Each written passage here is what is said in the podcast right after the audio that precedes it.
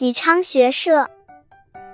甘营是古代出名的神箭手，只要他一拉弓，射兽兽倒，射鸟鸟落。飞卫是甘营的学生，由于勤学苦练，他的箭术超过了老师。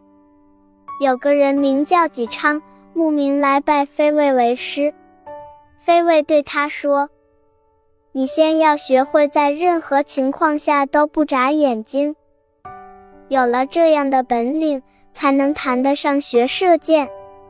纪昌回到家里，就仰面躺在他妻子的织布机下，两眼死死盯住一上一下快速移动的机箭。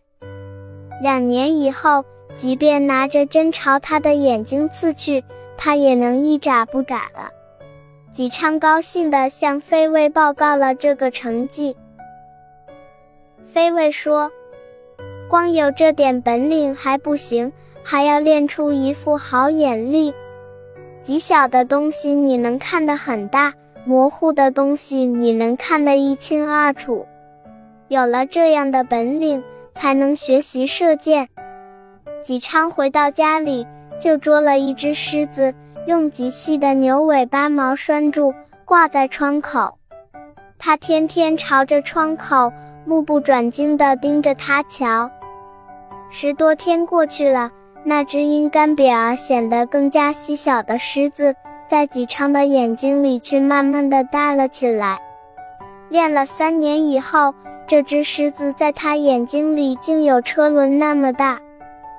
他再看看稍大一点的东西，简直都像一座座小山似的，又大又清楚。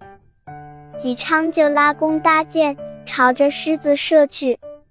那支利箭径直穿狮子的中心，而细如发丝的牛尾巴毛却没有碰断。纪昌高兴极了，向飞卫报告了这个新的成绩。飞卫连连点头，笑着说：“功夫不负苦心人，你学成功了。”